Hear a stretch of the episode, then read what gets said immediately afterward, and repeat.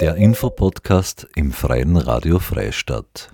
Aus der Reihe Blickrichtung Moor zur internationalen Fachtagung in der Marktgemeinde Liebenau hören Sie heute ein Streifzug durch die Moore des Mühl- und Waldviertels von Wisocina. Ein Vortrag von Mario Pöstinger von der Oberösterreichischen Umweltanwaltschaft und der IG Moorschutz. Mehr als 60 Besucherinnen und Besucher, Fachexpertinnen und Fachexperten stellten am 16. September 2022 das Tannermoor in den Mittelpunkt einer Tagung, ausgerichtet von der Marktgemeinde Liebenau unter Federführung der Projektmanagerin Brigitte Temper-Samhaber. Der Moortagung lag das Interreg-Projekt Moorerlebnis Oberösterreich Wisocina zugrunde, das gemeinsam mit dem Verband Mühlviertler Alm und tschechischen Partnern entwickelt wurde. Das Tagungsprogramm wurde von der Interessensgemeinschaft Moorschutz zusammengestellt. Ein Dutzend Referentinnen und Referenten beleuchteten verschiedenste Aspekte und zeigten die Moore als einzigartige schützenswerte Lebensräume, denen als Wasser- und CO2-Speicher künftig eine noch größere Rolle zukommen wird. Heute hören Sie ein Streifzug durch die Moore des Mühl- und Waldviertels und Wisocinas, ein Vortrag von dem Biologen Mario Pöstinger. Moderiert hat Thomas Samhaber. Und es beginnt Mario Pöstinger. Sie kennen ihn bereits jetzt äh, auch als Vortragenden von der Oberösterreichischen Umweltanwaltschaft, Wesen und Präsident der IG Moorschutz. Ganz wichtiger äh, Partner immer in diesem Projekt und wesentlich verantwortlich gemeinsam mit Christian für die äh, ganze inhaltliche Gestaltung auch dieses Seminars. Das Thema ist ein Streifzug durch die Moore des Müll- und Waldviertels und Wisocinas. Grundsätzlich, es ist schon angesprochen worden, wir reden, oder die eigentliche Region betrifft eher das Müllviertel und, das, und Wisocina, aber das Waldviertel ist mehr oder weniger wirklich die Klammer dazwischen und die sollte man nicht auslassen, weil die Moore mehr oder weniger einfach ein, ein Gesamtbild zeichnen sollen über diese Region ganz zu Beginn, sozusagen als, als, als Überbau, äh, die Moorregionen Europas. Äh, wo befinden wir uns? Da, wo dieser rote Punkt in der Karte eingezeichnet ist. Generell sind wir in der Niedermoorzone, in der Niedermoorzone der Laubwaldregion und die reicht eigentlich von, von Portugal bzw. von Nordspanien bis hin zum Ural. Was wir da haben in diesem Bereich ist ein sehr großes Ozeanitäts- bzw. Kontinentalitätsgefälle, also Temperatur, Niederschläge, sehr starke Varianzen. Und diese, diese sehr langgezogene Region wird unterteilt in drei Subregionen. Und in einer dieser Subregionen befinden wir uns und da wiederum in dem sogenannten Berglandbezirk. Äh, für diesen, für diesen Bereich, äh, in dem wir uns da befinden, sind eigentlich ursprünglich Durchströmungsmoore die ganz zentralen Moorbildungen. Die meisten davon sind aber zerstört bzw. verschwunden. Was uns auch hier in der Region äh, am stärksten natürlich auffällt, ist doch die Häufigkeit an Hochmooren. Äh, und die sind gerade hier auch in den Bergländern, in den Mittelgebirgen, insbesondere auch in Deutschland, sehr, sehr gut, sehr, sehr stark ausgebildet mit, einem, mit einer sehr hohen Vielfalt in ihrem Erscheinungsbild auch. Und diese Moorwälder sind auch dadurch charakterisiert, dass es sowohl Ombrodoph als auch minorotrophe Ausbildungen gibt. Es vereinfacht gesagt, es gibt Waldhochmoore und es gibt Waldniedermoore. Hier ein Blick über das gesamte Gebiet, also dieser rote Knödel von vorhin, das Mühlviertel, das sozusagen hier in diesem Fall vernetzende Waldviertel und die Region Wisocina. Wir beginnen mit dem Mühlviertel, also mit meinem Teil. Wir haben im Mühlviertel drei äh, große Moorregionen, kann man sagen. Die eine befindet sich im Bezirk Rohrbach, das ist der Böhmerwald. Die zweite im Bezirk Freistadt, das ist der Freiwald, auch über, grenzübergreifend Richtung eben Tschechien und auch Niederösterreich. Und der Weinsberger Wald im Bezirk Freistadt bzw. Perg, auch quasi grenzübergreifend mit Niederösterreich. Ich möchte beginnen mit den Mooren des Böhmerwalds. Die Moore des Böhmerwalds erstrecken sich über eine relativ hohe Amplitude zwischen 600 und 1300 Meter Seehöhe, äh, was äh, charakteristisch grundsätzlich ist für die Region dort, ist, dass sie relativ niederschlagreich ist. Also der, der Einfluss des atlantischen Klimas ist hier noch in den Regionen Oberösterreichs am stärksten zu spüren. Gleichzeitig sind die Frosttage vergleichsweise gering. Wir haben eine äh, Fläche von ungefähr 93 Hektar an Mooren. Das sind insgesamt 35 Stück, die wir detaillierter auch erhoben haben. Und es handelt sich im Wesentlichen um basenarme Durchströmungsmoore. Das sind oft sehr junge Moorbildungen, die erst entstanden sind nach den Waldrodungen im, im Mittelalter. Äh, es sind teils kleine Quellmoore, die sehr schnell äh, zerstört werden können, auch hochgradig gefährdet sind. Typisch sind Fichtenhochmoore auch in relativ kleiner Ausprägung und halt Moorwälder. Äh, grundsätzlich ist von den drei Gebieten des, der Böhmerwald das geologisch heterogenste, hat verschiedene Formen von Graniten und Gneissen, eben auch wirklich feinkörnige kombiniert mit grobkörnigen Graniten. Also ist auch der Untergrund ist sehr, sehr heterogen und hat sicherlich auch einen gewissen Einfluss dadurch auf die Moorbildung. Ich möchte zwei Gebiete, die charakteristisch sind, vorstellen, das deutsche Heidel und die bayerische Au. Das deutsche Heidel ist ein etwa drei Hektar großes Hochmoor, es liegt auf einer Sat in einem Sattel auf etwa 1250 Meter Seehöhe. Es ist ein kleines äh, Fichtenhochmoor, das im Zentrum eine Schlenke hat, dann eben von einem Fichtenhochmoorbereich umgeben ist und rundherum wiederum Torfmoos-Fichtenwald.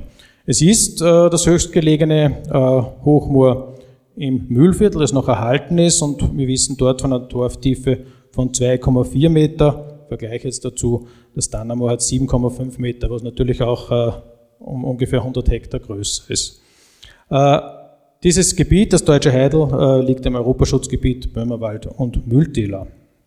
Hier sind einige Bilder, einige Eindrücke. Ähm, also hier ist diese, dieser offene Bereich, dieses Fichtenhochmoor äh, mit der zentralen Schlenke, die man hier erkennen kann, beziehungsweise hier vergrößert. Hier ist auch Rotwild immer wieder zugegen, die das, diese Schlenke auch wirklich offen hält. Was äh, besonders ist in dem Gebiet, beziehungsweise an der Vegetation, ist einmal das Vorkommen der Schlammsäcke. Die ist sonst relativ selten, kommt eigentlich in dieser Region eigentlich nur mit dem nahegelegenen Auerl vor. Ähm, und Sphagnum majus, ein so nicht, mehr, nicht sehr alltägliche Torfmoosart. Die kommen in dieser großen zentralen Schlenke vor. Und rundherum, mehr oder weniger wie ein, wie ein, wie ein Saum, wie ein Gürtel, ist die Rasenpinse ausgebildet. Grundsätzlich keine sehr besondere Art in dem Sinne im Müllviertel, aber sehr wohl. Äh, und sie weist schon auch ein bisschen darauf hin, dass es, hier, dass es sich hier um ein Hochlagenmoor handelt. Das zweite Gebiet, die Bayerische Au, ist ein, ebenfalls ein Hochmoor mit fast 34 Hektar. Es ist auf einem flachen Hang ausgebildet, der Richtung Norden äh, abfällt und in ungefähr 700 Meter Seehöhe sich befindet. Wir haben dort eigentlich überwiegend Torfmoos-Fichtenwald, aber in den zentralen Bereichen gibt es einen sehr gut erhaltenen Spirkenmoorwald, äh, der eigentlich zu den, oder eigentlich der größte derartige Bestand in Österreich ist und gleichzeitig ist auch dieses bayerische, also dieses Moor, die bayerische Au, das größte Hochmoor im oberösterreichischen Teil des Böhmerwaldes. Auf tschechischer Seite gibt es wesentlich größere Gebiete. Äh, ganz typisch und das sozusagen ein bisschen das Gesamtbild auch abrundet, ist eben diese schöne Verlandungszone, die hin zum äh, Moldau-Stausee sich ausbreitet und ein bisschen eine Diversität bringt auch ein Torfstich äh, in das Gebiet hinein, der auch, wo es auch Überlegungen gibt, hier Sanierungsmaßnahmen umzusetzen. Dorftiefe hier in dem Bereich ist etwa 4,6 Meter. Und auch dieses Gebiet befindet sich im Europaschutzgebiet Böhmerwald und Mühltäler und ist zusätzlich, und das ist auch durchaus besonders aufgrund dieses Spirkenwaldvorkommens, ein Naturwaldreservat. Hier auch einige äh, Einblicke in das Gebiet selbst. Hier die jungen aufkommenden Spirken. Hier sieht man sie schon in einem größeren, in einem größeren, in einem erwachsenen Zustand sozusagen. In diesem Moor ist äh, letztes Jahr ein, ein Moorwanderweg neu errichtet worden. Also man kann das ganze Moor mit trockenen Füßen durchqueren und am Ende, am Ende sozusagen hier äh, in dieser Verlandungszone, äh, wo man auf einem relativ breiten Steg einen sehr, sehr schönen Blick auf die gesamte Region hat. Hat sehr was Skandinavisches an sich von, vom, vom Landschaftseindruck. Und was man in den Randwäldern auch immer wieder findet, ist noch der Siebenstern, der hier durchaus noch in gewissen Dichten vorkommt. Springen wir gleich weiter in die nächste Region, die Moore des Freiwalds. Sie, diese Höhenspanne, diese Höhenamplitude äh, ist hier deutlich geringer. Sie liegen zwischen 850 und 1100 Meter. Aber was man da auch erkennen kann, ist einerseits äh, ein in Summe geringerer Niederschlagseintrag und gleichzeitig auch höhere Frosttage. Also das Klima wird kontinentaler, auch auf dieser relativ kurzen Strecke. Und es gibt, sag jetzt mal, vom Moortyp her kaum Unterschiede zum Böhmerwald. In ihrer Ausprägung sind sie durchaus, durchaus in gewisser Hinsicht anders. Äh, häufig sind hier auch basenarme Durchströmungsmoore. Es gibt hier die Bergkiefernhochmoore, also die typischen Latschenhochmoore und doch relativ äh, viele gut ausgeprägte Moorwälder auch noch. Interessant ist insofern dieses Gebiet geologisch, weil der oberösterreichische Teil eigentlich von Fein- und Mittelkorngraniten aufgebaut ist und wirklich fast mit der Grenze, mag man der geologischen Karte Österreichs glauben, zu Niederösterreich auf einmal der Weinsberger Granit anfängt. Grundsätzlich ist dieser Feinkorngranit für die Moorbildung idealer, aber wie, man, wie wir wissen aus dem Weinsberger Wald, auch in diesen Regionen kann Moorbildung stattfinden. In dem Bereich äh, haben wir etwa 80 Hektar an Moorflächen in, in 17 verschiedenen Einzelmooren und zwei davon möchte ich kurz vorstellen. Das ist einerseits die Seppelau und dann die Langeau.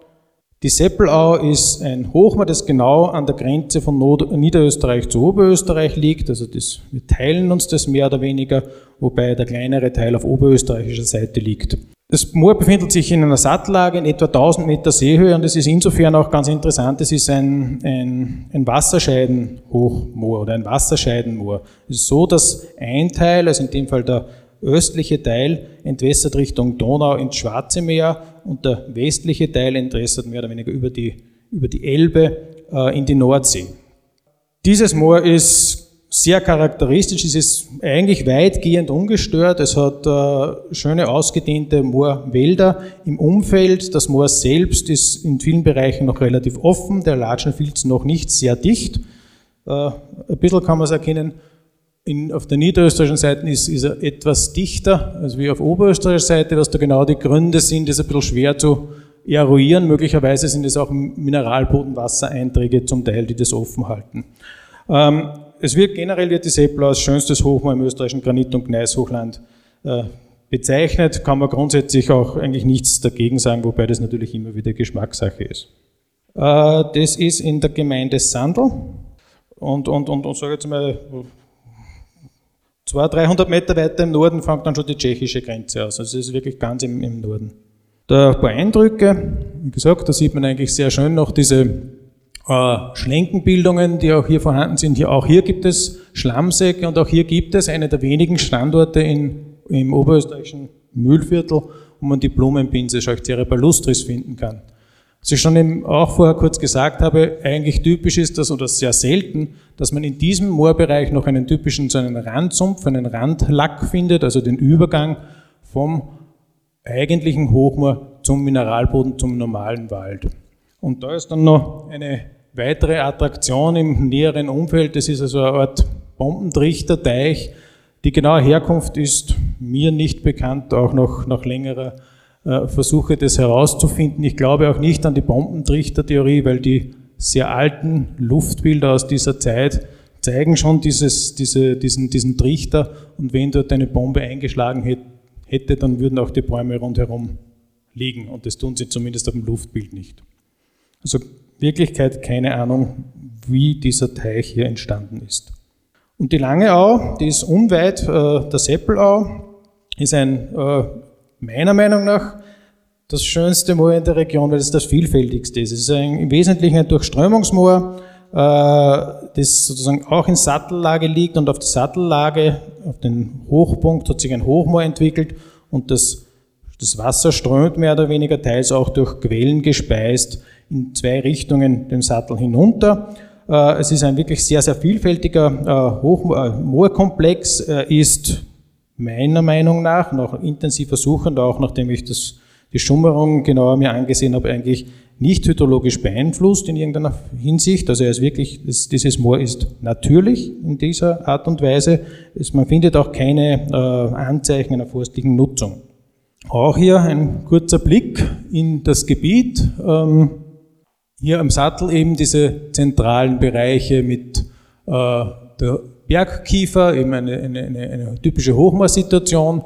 Und dann ist es sozusagen die eine Richtung des Sattels abfallend eine Durchströmungsmoorsituation, die einen gewissen Übergangsmoorcharakter hat, auch von den, von den Pflanzen her.